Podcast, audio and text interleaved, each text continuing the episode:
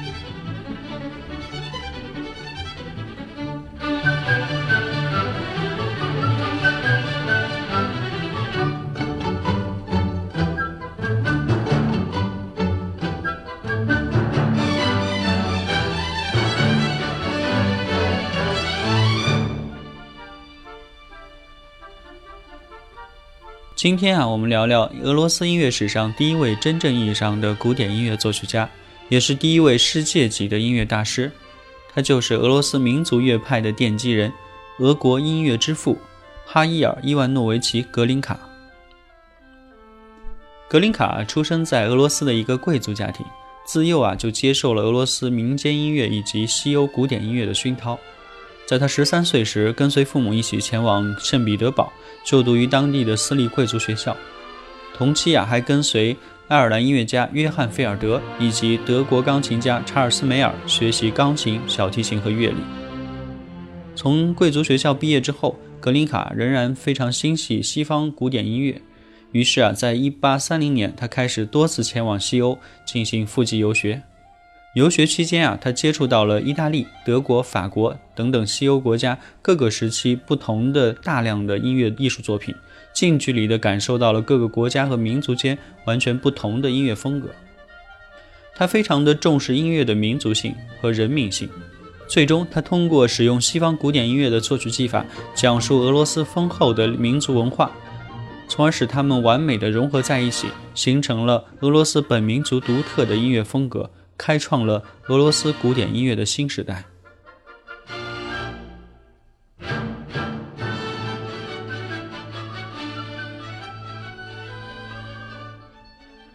格林卡有句名言啊叫创作音乐的是人民作曲家只不过是把他们编了一下而已。这也充分体现了格林卡的艺术创作观念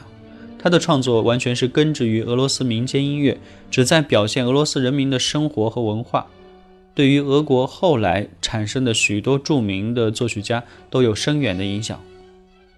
格林卡的作品啊，数目众多，内容涉及到歌剧啊、交响乐、呃、室室内乐、声乐等等许多不同的题材和形式。许多作品啊，在俄罗斯的音乐史上都具有开创性的意义。比如说，开创了俄罗斯民族歌剧先河的伊凡·苏萨宁，啊，又叫为沙皇而生；还有根据普希金作品创作的歌剧《鲁斯兰与柳德米拉》，以及被柴可夫斯基誉为孕育了俄罗斯所有交响乐作品制作的《卡马林斯卡娅幻想曲》，就是我们开头听到的那一首啊。在格林卡众多的优秀作品当中，他的八十多首浪漫曲也是极其重要的部分。他的浪漫曲啊，创作极为注重将诗词本身的含义体现出来，内容一般是歌颂生活或者是自然，憧憬着未来以及将来，呃，所有美好的想象，里面有着极高的艺术美学造诣。他的歌曲曲调啊婉转动听，使用的乐器手法以及技巧也非常的独特。《夜莺》这首作品算是世界级舞台上演奏最为频繁的一首了。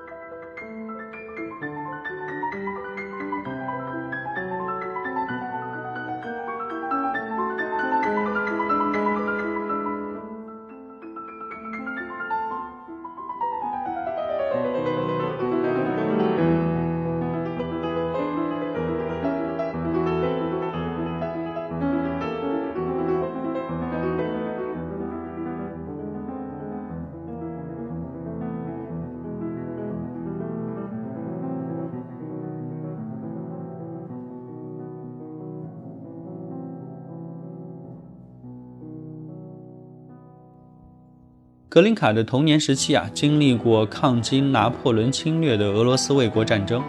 所以自幼啊就在他心中埋藏下了爱国主义和热爱自由的种子。因此呀，他的音乐作品中经常也是自然而然地渗进了许多的民族情怀。